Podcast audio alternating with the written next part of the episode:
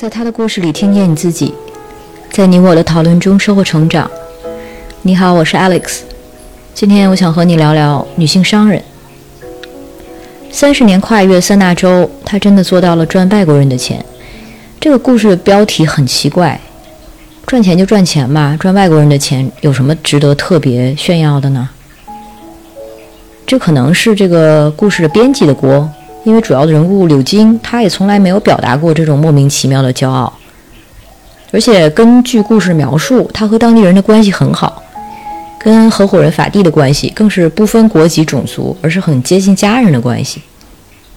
他搞一个项目的出发点，估计也并不是为了赚到当地人的钱这种带着民族主义色彩的动机，因为他本身的自己的种族身份感就很淡，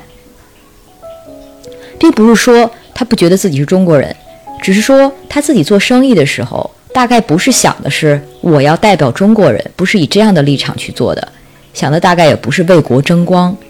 他也完全不需要这样做，这不是他的职责和义务。可标题为什么会这样写呢？我觉得这个标题里面透露的其实是一种男性本位的父权思维。你可能不理解这跟父权制又有什么关系？其实民族主义跟父权制息息相关，因为父权制里男性更容易将自己当做一个国家民族的主体。比如说，当我们说到一个国家公民，说到一个民族成员，这里面当然会包括女性。但是你想到这些概念的时候，脑子里最先浮现的默认的形象，那个默认的形象，可能大多是一个男性。而且很多传统也是基于父系社会里男性的需求制定的。比如男性有儿子的继承权，而且很多家族中男性成员才能进祖坟。这些社会规则现在听起来好像很落后了，但是事实上在很多地区还非常广泛的存在着。你可能也听说过。那么在这种文化中，女性相对于男性享受的民族身份的红利更少，所以。当一个女性出国打拼，或者离开自己原生的家族和环境，那相对于男性也就没有那么多的红利可以失去，没有什么可惜的。这也是为什么，无论是国内范围内的女性打工者，还是世界范围内的女性出国人群，她们都相较于男性更倾向于留在当地，而不是回到家乡。她们对新环境的适应力也更强。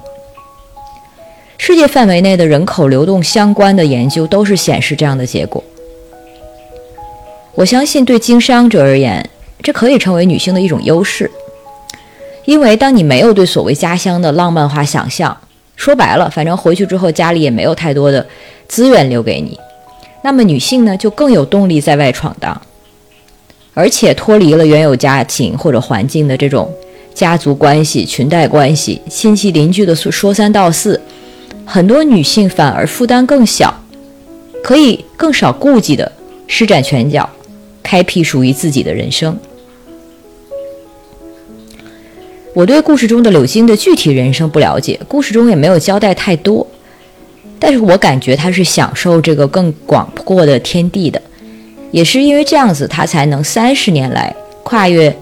亚洲、欧洲、非洲，不断的走得更远，去开拓自己的商业疆土。所以，简而言之，女性比男性更可能成为世界公民，对世界的视野更广阔。这对于经商是一个重要的素质和优势，而且她更可能放下自己的国族骄傲，真正的去融入当地的市社会和生活。故事中，我们看到一些柳金在尼日利亚与当地商人的来往，也是符合这样的描述。除此之外，女性的谦逊、对当地社会的适应性、对当地文化的尊重，也更可能给她吸引到合适的合伙人。相比而言，一些常年和印度人来往的男性商人，还是张嘴闭嘴叫别人阿三，或者呢，一些在非洲有业务往来的商人，却从心底里看不起黑人。这些歧视和偏见是不可能真的藏得住的。那么，想象一下。如果是故事中法蒂这样的优秀的合伙人，在对方展示差不多的财力资源和商业能力的前提下，会不会更优先选择一个懂得尊重自己的文化，而不是爹味那么重的伙伴来合作呢？最后，故事里的柳晶，她对其他的女性，包括呃她在俄罗斯的合伙人包南，她的房客小柯，她的侄女，都是很慷慨的分享自己的资源和经验，看得出他是愿意带着大家一起往前走，而不是一人独大，这是格局大的体现。这也让我相信，柳晶除了是一个优秀的商人，本身也是一个美好的人。也没有因为财富和地位而沾染上男性商业社会里的种种陋习，而且现实中我们也会发现，女性从商者